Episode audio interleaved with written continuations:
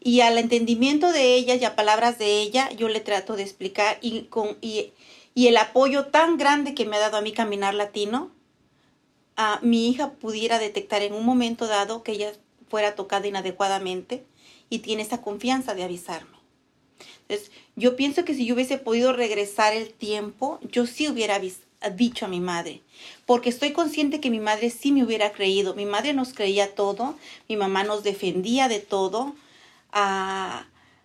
Yo, yo pienso que si yo le hubiera dicho a mi mamá eso, mi mamá y, y, el haberle dicho, mi abuelo dice que si te digo te va a hacer algo a ti o le va a hacer algo a mi hermano más pequeño o a mi hermana más pequeña, yo pienso que mi mamá en ese momento ella hubiera reaccionado y puesto las cosas en orden y al Señor donde debía haber estado.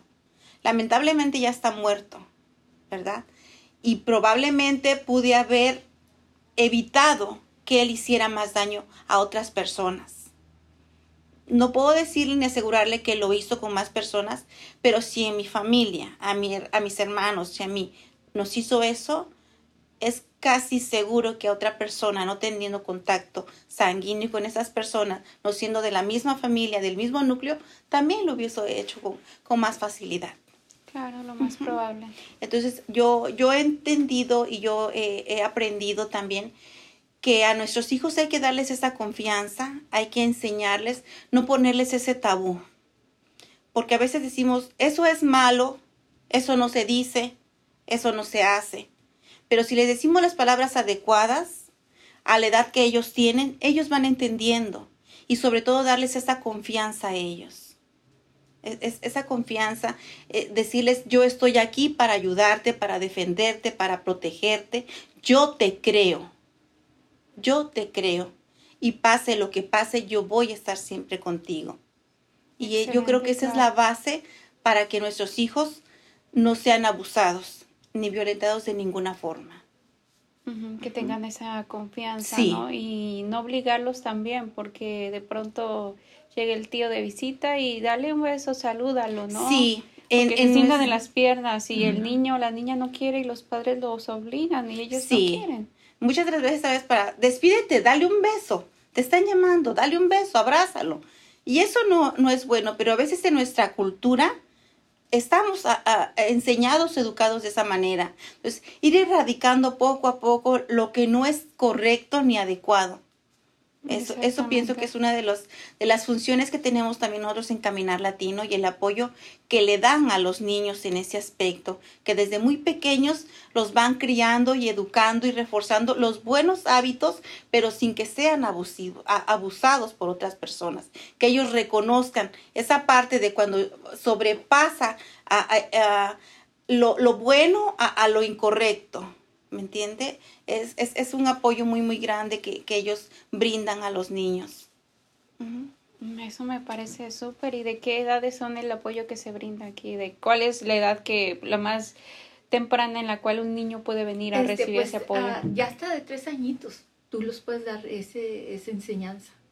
De decirles, el, hay un programa que se llama Nantouch, este, cómo, cómo ellos tienen que saber que sus partes son privadas y depende de la edad que tenga, dale, que tanta información.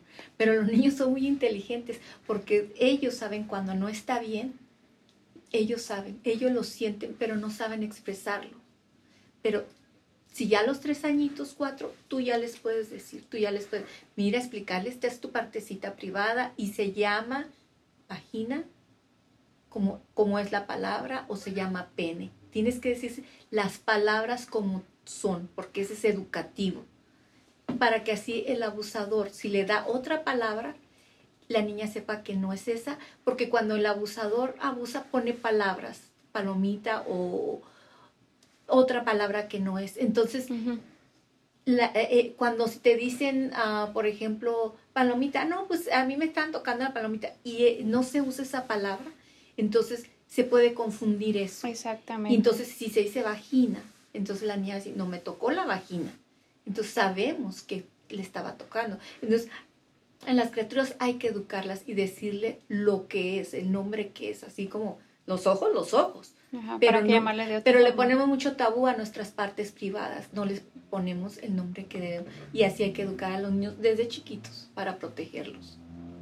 Y especialmente en nuestra cultura, ¿no? Como lo mencionábamos, tendemos a llamarle de otra forma a las a las vaginas, al pene, pero ¿por qué, no? Eh, la educación sexual yo creo que es muy pobre en el núcleo familiar. Y lo bueno que aquí existe este tipo de organizaciones en las cuales si no está esa educación familiar, pues hay otras formas de la, en las cuales nos podemos educar, recibir esa educación. Pero ¿cómo y cómo es su vida ahora? Bueno, yo ahora me encuentro en una de las fases más felices de mi vida, al igual que Celina. Pero ¿cómo es su vida ahora, Rosario? Mm, mi vida emocional, ¿se refiere usted? En general. En general. Yo, después de toda esta violencia que yo pasé por el apoyo de Caminar Latino, ahora soy una persona más ah, centrada en mis objetivos. vivo a plenitud día a día. No tengo ahorita ninguna relación sentimental, así es que me dedico 100% a mis hijos, a mi trabajo, a mi persona. A apoyar a demás personas cuando veo que tienen la necesidad por las cuales yo pasé. La información si yo lo hubiese tenido a primera mano, no, no hubiera yo pasado por tanta situación tan, tan lamentable.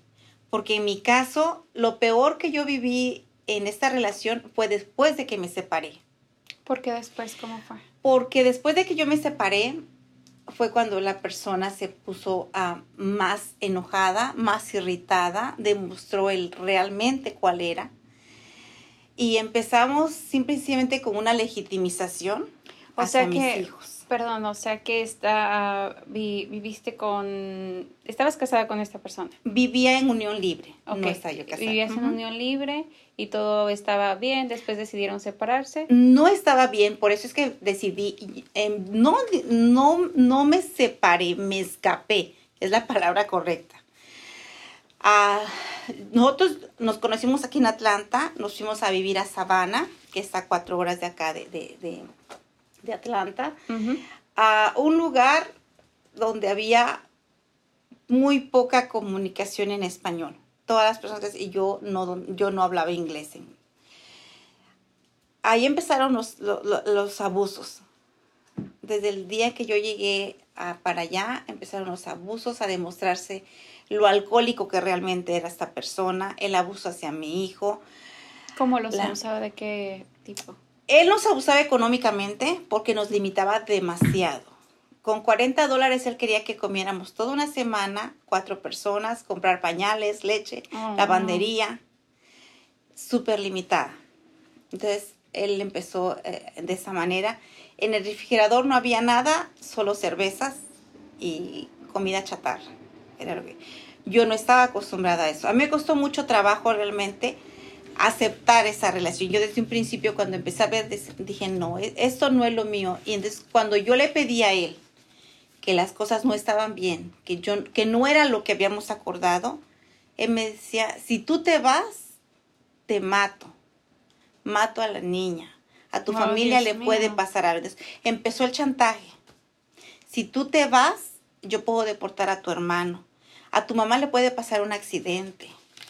Él tenía dos armas en casa y siempre que se estaba limpiando me hacía sentarme enfrente de él. Y su argumento era, si se me cae el arma, si yo te disparo, yo puedo alegar que el arma se me cayó y que fue accidental lo que pasó. Entonces, siempre hubo ese, eh, esa pared que, que me impedía salirme por completo. Yo no tenía comunicación con mi familia porque era demasiado limitada. Si él me, prestaba el teléfono para hablar con mi mamá, se ponía enfrente de mí y yo tenía que decir prácticamente lo que él quería que yo dijera. Mi mamá me preguntaba, ¿cómo estás? Y yo decía yo, bien, mami, todo bien aquí. En, en cuando mi mamá me fue a visitar dos veces, ese, un día antes él compraba todo lo que más podía para la casa, para fingir que todo estaba bien. La única sabedora de eso pues era su madre. Ella me decía que yo le tuviera paciencia, que su papá había sido tantito peor que él. Ella también pasa por violencia también. Y, pues ella estaba acostumbrada a eso y me hacía ver como que eso era normal. Yo le decía que no era normal, que yo me quería ir. Cuando él ya empezó a llamarme a mí por otro nombre, porque me supongo que él tenía una relación fuera de, nuestra casa, y yo se lo dije, se lo comenté a la señora, ella em, creo yo que empezó como a decir, aquí ya no tiene futuro. Por ella me enteré que había tenido una relación muy violenta con su esposa, con la que había sido su esposa anteriormente, al grado de encañonarla con una pistola y, con un, rifle de, alto poder, esos que le llaman eh, AK-7 o no sé cómo se llama, que tiene muchas balas. Entonces, yo, me, ah, yo siempre tenía miedo. él me decía que a mis hijos le iba a pasar algo si yo hacía algo indebido para él. Entonces, ese era, e, e, ese era lo que me detenía en ese momento. Yo planeé con la señora salirme de esa situación la primera vez que lo intentamos, él llegó, fingimos ir a comer una pizza, regresamos porque él nos alcanzó donde estábamos comiendo la pizza que le habíamos dicho. Y posteriormente, en una oportunidad que llegó muy tomado a casa, ah, yo no tenía teléfono, caminé aproximadamente más de una milla a un Walmart que había en este tiempo unos teléfonos que se ponían monedas. Llamé a su mamá, le dije la situación y ella me dijo que mañana nos vamos, Rosario. Yo mañana te llevo a donde pueda yo irte a dejar que estés segura. Hablé con mi mamá ese mismo día, le dije todo lo que yo estaba pasando. Mi mamá no me creía, me dijo, no puedo creer, hija, que te estés pasando eso y que te hayas aguantado tanto tiempo. Si él viene aquí a la casa, se queda aquí conmigo, cuando, porque él, él, es trailero, viajaba de Sabana para acá y cuando se cumplían sus horas de trabajo, a veces quedaba en mi casa, de la casa de mi mamá, con mi hermano Dice, ¿por qué, o sea, ¿por qué no me dijiste antes? Dice, mamá, el día que Romario, que es mi hijo, se, se, él se quejó con, una de mis, de, mis cuñadas, mi mamá le dijo, hijo, no estás exagerando. Dijo, no, dice, yo tenía como ese presentimiento, siempre te he preguntado cómo estás, pero tú siempre me decías que estaba bien. Y dije, que no aguanto más. O sea, pasa esto, esto, y mi miedo es esto, a que te vayan a hacer algo, que él vaya, porque yo sé que va para la casa.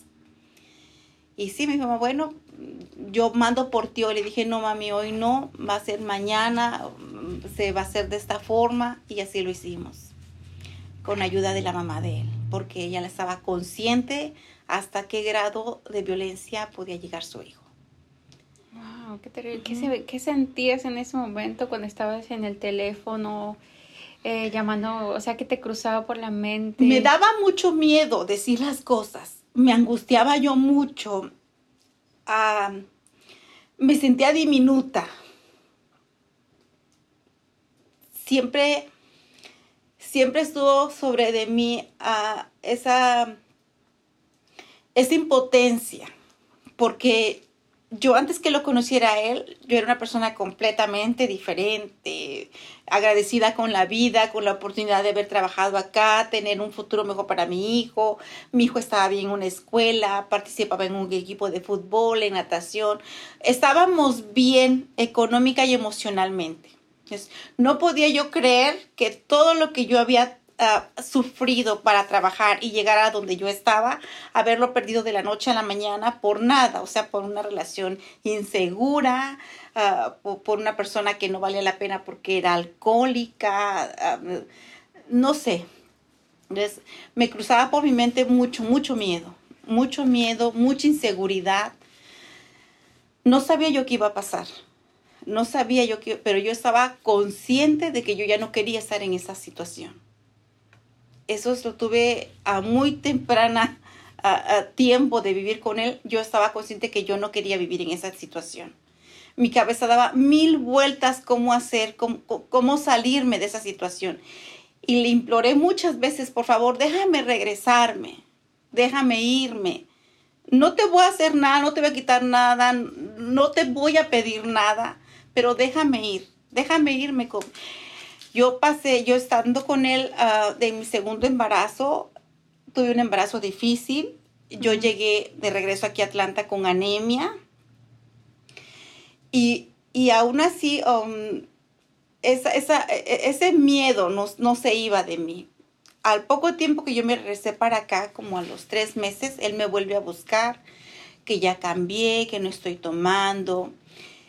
Y pues yo nuevamente creí en él. No vivimos juntos porque la condición que yo puse fue, bueno, renta un apartamento para que yo me salga de donde estoy viviendo y podamos eh, estar como familia que somos. Sí, él efectivamente un mes antes de que naciera mi hijo rentó un apartamento. Yo me pasé a ese apartamento, él todavía no llegaba a vivir. Se me adelanta el parto de mi niño, me llevan al hospital de emergencia, él llega ahí, estamos esos días y él ahí nuevamente vuelve a ser violento conmigo.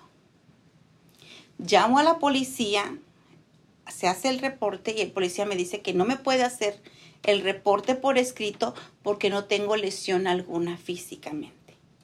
El empujón que él me da hacia la cama con el suero a dos días de haber estado, de haber dado a luz, no fue suficiente para el policía para hacer un reporte. Mas, sin embargo, el hospital le puso una restricción que él no podía regresar a verme. Salí del hospital con ayuda de una de mis cuñadas, ah, puse una orden de restricción en una corte. Aproximadamente a las tres semanas me llega un papel notificado por los apartamentos que yo tengo que salirme de ese apartamento porque la renta no ha sido pagada. Mi error fue haberlo llamado teniendo esa orden de restricción. En la desesperación de que yo había acabado de dar a luz, no podía yo moverme para ningún lado, no sabía qué hacer, y él lo toma eso como arma para llevarme a corte nuevamente y pedir él la legitimización de mis hijos y la custodia de mis hijos. Y pues bajo la ley, él estaba en todo su derecho y en la razón porque yo puse en riesgo mi vida y la vida de mis hijos nuevamente. Ahí empezó una campaña, una, pelea campal entre él y yo y entre el juzgado. Legitimizó a mis hijos, siempre quiso tener la custodia de mis hijos. El juez no se la otorgó, pero él hizo todo lo posible por siempre llevarme a la corte y decir que yo siempre estaba en desacato argumentaba muchas cosas. Siempre mi traba fue el habla, el, no hablar el inglés, el no entenderlo bien. Y las cosas siempre parecían estar a favor de él. Pero yo pienso que la decisión mayor que es Dios no permitía que el juez le diera a mis hijos. Le permitió a él verlos en ese tiempo, unas horas, posteriormente los, fines de semana, y le pusieron a él a, lo que llaman aquí el chat support, que es la manutención de los niños. Durante ese tiempo yo viví el acoso de él y de su pareja. Pasaban por mi trabajo los días que él venía a Atlanta tomándome fotografías, filmándome, burlándose de mí, haciendo uh, de mí en el Facebook o en, el YouTube poniéndome como la madre loca, la mujer celosa, sacaban videos míos de mis hijos. Y yo en, ocasiones, en una ocasión fui a la corte, dije todo eso y me dijo el, el, juez que no podía él hacer nada con respecto a cuando él pasaba por el trabajo tomando fotografías o filmándome, puesto que era una área pública. Entonces, yo me sentía completamente acosada. No, no veía para dónde irme. Yo sentía que el mundo estaba cerrado para mí. Yo ya estaba entonces en ese tiempo en Caminar Latino. Me daba mucho, me han dado mucho apoyo psicológico. Yo vivía aterrorizada porque él pasaba por el área donde yo vivía. Vivía muy cerca a una carretera principal. Él no era su ruta pero él pasaba por ahí lunes, miércoles y viernes. Y yo estaba tan aterrorizada que simplemente al escuchar el ruido de su camión me daba un pavor y me daba una angustia tremenda. Cuando yo veía que él se paraba entre los apartamentos donde yo vivía y el daycare donde mis hijos iban, siempre tenía en mente que él se iba a llevar a mis hijos me, daba muchísimo miedo. Su prepotencia de él era demasiada. Siempre me estaba amenazando. y me decía que el día que, me, que, el día que el juez decidiera a mí tomarme por desacato y meterme a la cárcel, en mensajes me decía, en la cárcel india frijolera no vas a comer tortillas, no hay tamales, te vas a morir de hambre, te vas a regresar a tu pueblo. Y yo me voy a quedar con mis niños y, y todo ese tipo de situaciones ah, lamentables para mí que tenía yo que aguantar. Ah, con el tiempo yo fui reforzando mi, situación, mis emociones, hasta que un día le perdí el miedo.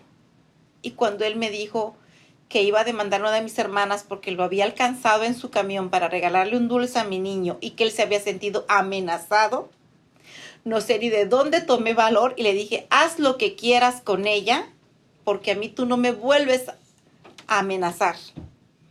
Tanto tú como ella son adultos y ustedes saben lo que hacen. A mí y a mis hijos me dejas en paz. De ahí empezó a cambiar la situación. Utilizó a la persona que tenía en ese momento de pareja y siempre me acosaba. Cuando entregaba a mis hijos me filmaban en todo momento. Si yo manejaba, me perseguían.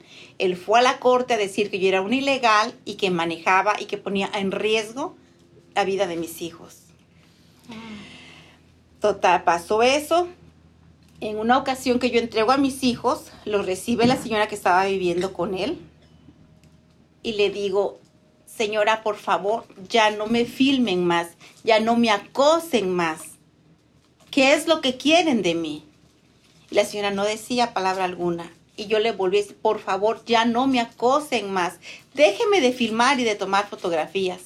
Ella llevaba una cámara en una pluma puesta en, en, en, la, en el cuello de la blusa y a mí se me hace muy fácil quitarle la pluma y ponérsela en la camioneta. Y ella me acusa de, de robo y me lleva a una corte criminal oh en el condado de Dublín. Él me mandó muchos mensajes en ese tiempo. La policía te va a agarrar, no vas a salir.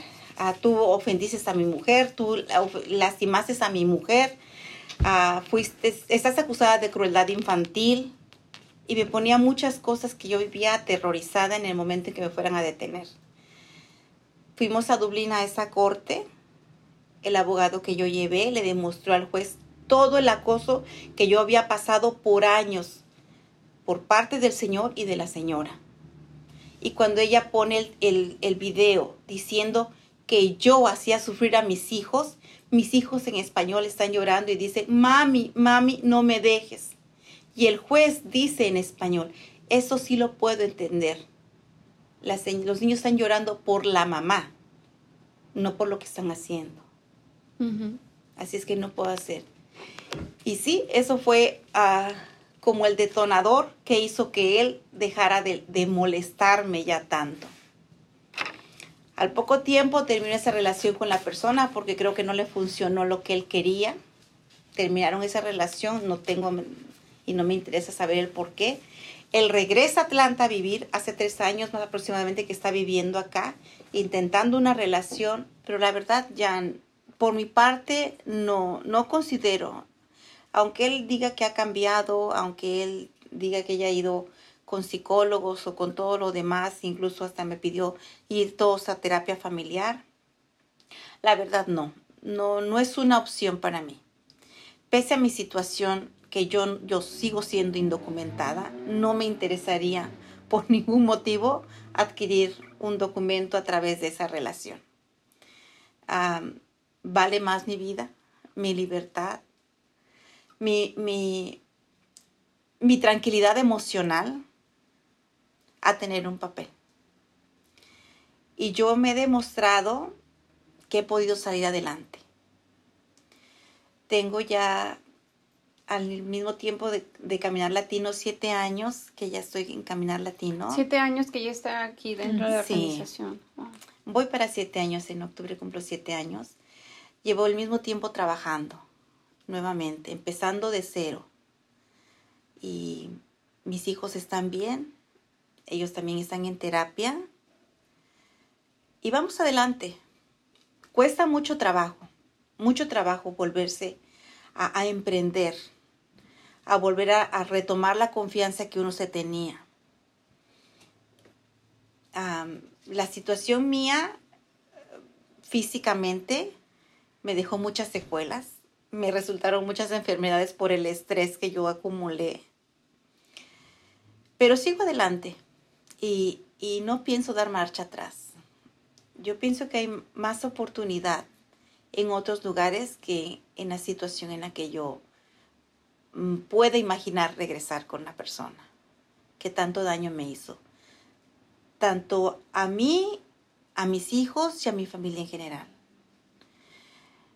Porque de una manera u otra, mi madre y mi hermano, que fueron los pilares en, en apoyarme, también estaban en la misma situación. Éramos, éramos parte para él del mismo chantaje. Que fue una amenaza para ella y para su familia. Porque en ocasiones él se atrevió a mandarle mensajes a mi hermano diciéndole, sabes que tu hermana está a punto de ir a la cárcel. Entonces a mí mi hermano se angustiaba por mí, por mis, por mis hijos que estaban pequeños, por mi madre a que fuera a caer en una cama tan, debido a, a, la impresión emocional que, se, que ella se llevara en un momento que yo estuviera en una cárcel o situaciones así. Entonces, yo valoro todo lo que yo, lo que yo he pasado y valoro todo el apoyo que a mí me han dado, todo lo que yo he aprendido y no lo echaría a una bolsa sin fondo. La verdad, yo estoy emocionalmente muy tranquila. Al igual que Celina, veo a mis hijos empoderados. Mi hijo, el mayor, ahorita él también se graduó, él es técnico dental y está en una situación, mi hijo, muy, muy tranquila, muy feliz. Eh, mis niños pequeños van muy bien en la escuela. Ellos siguen viendo a su papá, mis hijos pequeños, porque pues la ley lo marca y, pues después de, cualquier ah, manera también hago hincapié en esto. A veces los hombres son malos como pareja, como marido, pero puede que sean buenos padres. ¿Me entiende? Entonces, uno también tiene que entender que los hijos también tienen ese derecho a compartir con ambos aunque estemos separados. Exactamente. Y eso es lo que mis hijos ah, y yo hemos hecho. Ellos comparten con su papá, pero siempre estoy pendiente de ellos. Siempre estoy alerta de las, de las cosas que llegan a pasar. Porque de una u otra manera, ellos siempre ocupan ese chantaje emocional hacia nuestros hijos para ver si hay un acercamiento más. Utilizarlos de intermediario. O los utiliza. Entonces, uno debe tener los pies bien puestos sobre la tierra y saber realmente qué es lo que uno quiere. Y enfocarse en eso. Y yo estoy ahorita, al igual que muchas de mis compañeras que ahorita no están, con la mirada hacia adelante, apoyando a más mujeres que lo necesitan. Siendo ejemplo de cómo sí se puede salir adelante. Tanto en lo emocional, que estamos tan, pero tan afectadas, como en lo económico. Porque a veces ponemos esa barrera, la economía, de que si se va o si lo dejo, ¿qué va a ser de mí, de mis hijos? Y una, perdón, este Rosario, que te interrumpo, una cosa bien importante, que este, muchas de las mujeres o de nosotras, o a lo mejor eso me pasó a mí también, eh, cuando estamos ya separados, le quitamos la responsabilidad a los padres. Es un error tan grande que cometemos de que, ok, me dejó, nos separamos, ok, no vas a ver a mis hijos y tampoco alimentamos chao sopor o manutención. Y ahí los estamos haciendo a ellos este, más irresponsables. O sea, es algo, es algo también que, que, este, que pues ese, no sé, eso normalmente nos sale natural a muchas mujeres por el coraje, los, todo lo que cargamos, por todo lo que nos han hecho.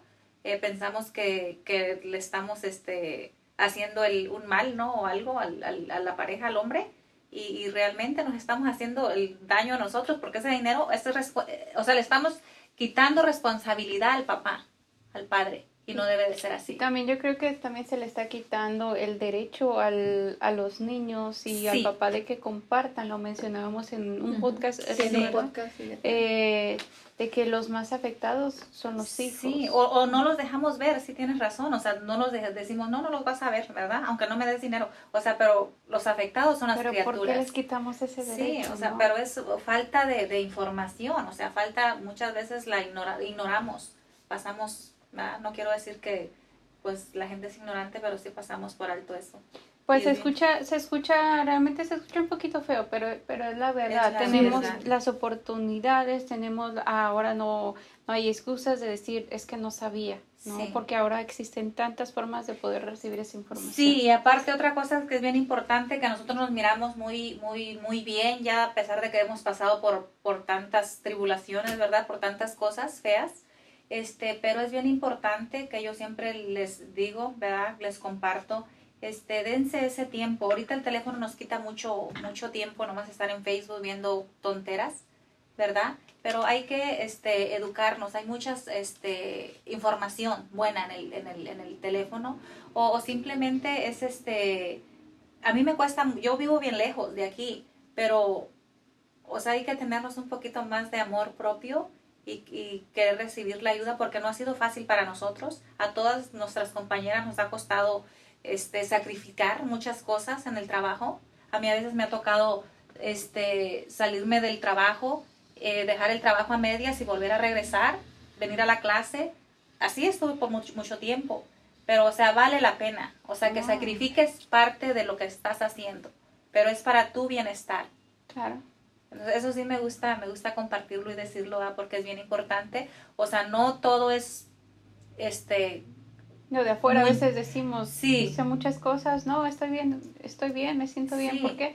Porque ya hice todo, ya hice para mi familia, para mi casa, pero ¿qué hiciste para ti el día de hoy? Sí, o sea, pero en verdad, o sea, ese es sacrificio, también sacrificarte en, en, en, lo que tú quieres, si tú quieres estar bien. Es una muestra de amor, ¿no? Sí, de pronto hacemos muestras de amor para muchas personas. Sí, o a veces nos vamos a conciertos, les digo yo, nos vamos a conciertos lejos. sabemos ya que a lo mejor ya tenemos mucha gente, ya tiene información de lo que es la organización, de lo que son los grupos de apoyo y no la, no, ay, no es que no tengo raite, ay, es que siempre ponen muy mil pretextos. Ay, aquí tenemos la bendición bien grande de que contamos con babysitter, con quien nos cuide a los niños, o sea, gratis, y, o sea, no hay pretexto. Digo, ayúdense, mujeres hermosas. Somos tan valiosas. Exactamente. Y, eso que mencionas de que a veces se paga un montón de dinero para ir a un concierto de dos horas que invertimos en un momento de satisfacción de una hora, dos horas. Quiérete, ¿no? Un emocional. valórate, sí. O sea, yo, ay, no, yo, ¿será que me veo al espejo y digo, ay, Selina, qué bonita eres? No, eso está súper, se siento empoderada, ¿no? Es, es, no, o sea, es, es estoy feliz, estoy contenta con estas organizaciones. Ojalá que haya muchas organizaciones que, que ofrezcan lo mismo, ¿verdad? Y que haya mujeres valientes que quieran ser, llevar la voz, ¿no? Y uno, de hablar, decir, mira, este, puede salir de la situación en que está. Sí se puede, Sí se puede. yo lo veo como, yo ponía el ejemplo, ¿no? De este, de, en ese momento, vamos a suponer que están dos montañas, ¿no? Y para cruzar de una montaña al otro existe un eh, hay un puente pero de esos que son movidizos no y de pronto existe el temor de que me voy a caer se va a mover qué va a pasar no y hay un río tremendo y rocas allá abajo. Pero el camino no es fácil. No. Pero de este lado de la montaña está la violencia el abuso todas esas situaciones de tan crucial, tan fuerte, pero del otro lado está la libertad. Ah, amén, Entonces, este, yo me, yo les decía, ¿no? Yo les comento a veces a personas, que el camino sea difícil y te sientas que te caes, eh, como vayas, pero avanza. Ahí está la libertad y cuando te encuentres en el otro lado, en el, la libertad, es algo grandioso, ni el recuerdo solamente nos va a ayudar para ver qué tan lejos hemos llegado. Y también por eso es para mí caminar latino, eso es, caminamos con las familias, caminamos con ellas, en, porque en su, en su ayuda este, psicológica, cuando ellas se, se, caen o todavía necesitan salir de donde están, económicamente porque se le da recursos donde pueden ir, qué pueden hacer, todas las necesidades que ellas tengan, nosotros vemos los recursos o si no aquí mismo y, y, es caminar con ellas a su pasito, unas más pronto, otras menos, pero ese es el caminar con ellas. Eso es, apoyarlas en el momento que se sienten bien y cuando se sientan mal también, ¿verdad? Porque yo estoy muy orgullosa de todas ellas, son 11 líderes, de todas ellas estoy muy orgullosa porque son unas mujeres ejemplares para mí y, por eso este, yo las invito. A que den sus testimonios, ¿verdad? Porque sé que hay muchas mujeres en esas situaciones y ellas son un ejemplo a seguir, son unas guerreras. Entonces, para mí este, es un honor trabajar con ellas, todas ellas. Absolutamente, son unas guerreras, no es fácil tomar esa decisión y mucho menos compartir lo que se ha vivido, ¿no? Entonces yo estoy bien agradecida, muchas gracias la verdad por este podcast, por todo lo que han proveído, tus testimonios, y yo también espero que sea de grata ayuda para todas esas personas que se encuentran en cualquier parte del mundo, que están pasando en una situación similar, que se den cuenta que no es saludable y que sí hay ayuda, que sí hay cambios, que la libertad, wow, no tiene precio. No tiene precio. O bueno, quizás el, precio sería la decisión, decidir hacer el cambio. Esa es. No, la decisión, eh, los resultados son producto de nuestras decisiones y ustedes tomaron esa decisión y ahora son unas mujeres líderes empoderadas. Muchas felicidades. Gracias. Gracias. Mucho de eso se lo debemos pues a, aquí a, a Laurita, que, nos dio el apoyo y, el impulso para, para hacernos líderes y llegar más allá de nuestras comunidades. Con nuestros testimonios. Y la verdad que pues gracias. Eh, siempre le hemos, siempre, siempre trato de decir, mi gratitud mayor es a Caminar Latino porque mis hijos, yo lo veo en mis hijos y en mí ah, que, que, que, he vuelto a recobrar mi confianza, mi autoestima, la tranquilidad en mi hogar. Llego a mi casa y eso de saber que llego a mi casa y no voy a oír un grito, no voy a oír una amenaza, no me, me, me satisface. Esa paz, esa sí, tranquilidad. Sí. Ahí, ahí el único que ladra es mi perro. Pero de ahí en fuera, la verdad que se vive en momentos muy tranquilos y, y yo los vivo a plenitud. Entonces, ojalá las demás personas que se encuentren en una situación que se lleguen a identificar, sepan que pueden contar con mucho apoyo con mucho apoyo y pasamos situaciones a veces muy drásticas. Yo pasé mucha incomunicación donde yo vivía porque me quitaron mi celular, se traían el cable de la televisión, el, el, cable de la, de la computadora, me quedaba yo sin ni, ni, ni cómo salir, la puerta sellada por fuera, la ventana sellada por fuera y cosas que, con, que a veces él decía, no te tengo encadenada, cuando quieras vete pero la amenaza que ya había hecho es, yo cruzo esa puerta y probablemente mi hijo no, no, no amanezca conmigo, mi hija. Eso nos hace veces tomar conciencia y detenernos un momento antes de ver con quién nos vamos a meter. Hay que ver todas esas banderitas rojas de, de, de de seducción que ellos a veces toman con nosotros. De, a ver, te veo tu teléfono, quién te está llamando, por qué esta hora, por qué te pones así, por qué te vistes así. Son cosas, son, son, son alarmas que nosotros tenemos que ver, que identificar. ¿Y cómo lo vamos a hacer? Como dijo Celina, educándonos, educándonos para evitar eso. Y si ya estamos en una situación así, buscar el apoyo porque sí se puede salir adelante con la familia. Nuestra intención no es separar la familia, es decir, déjalo porque es borracho, o déjalo porque es irresponsable, o déjalo por esto, déjalo por... La decisión la vamos a tomar nosotros. Si seguimos con esa persona, ok, vamos a buscar apoyo, vamos a ver qué se puede hacer para reestructurar nuestra familia por un beneficio mío, tuyo y de nuestros hijos. Pero si no se puede, que también sepan que solo uno puede salir adelante. Y darse ese tiempo, darse ese, conocimiento para ir evolucionando, adquirir conocimiento, tomar herramientas para salir nosotros adelante y demostrarnos a nosotras mismas que sí tenemos un lugar en este universo. Exactamente. Pues muchas gracias nuevamente por esa información. Eh, muchas gracias, eh, Laura, de Caminar Latino, también por el podcast. Y si hay una persona que está local o le gustaría tener más información, ¿dónde pueden contactar? Sí, miren, nos pueden ah, contactar en Caminar Latino. El teléfono es 404-413-6348. Este, pueden dejar su nombre, este, a, a, qué horas los podríamos contactar y, este, y ser claros cuando dejen su información para que así nosotros podamos contactarlos en 24 horas. Y si te animas, yo te animo este, para que te ayudes, eh, porque hay, de veras que de veras queremos nosotros como líderes ayudar a la comunidad. Así es que aquí estamos, te esperamos tus llamadas y este y adelante. Siempre con estas líderes hay un ¿cómo se dice? hope esperanza. Hay una esperanza, siempre hay esperanza y yo creo, por eso estamos aquí, para ayudarlas. Y gracias por escucharnos. Muchas gracias.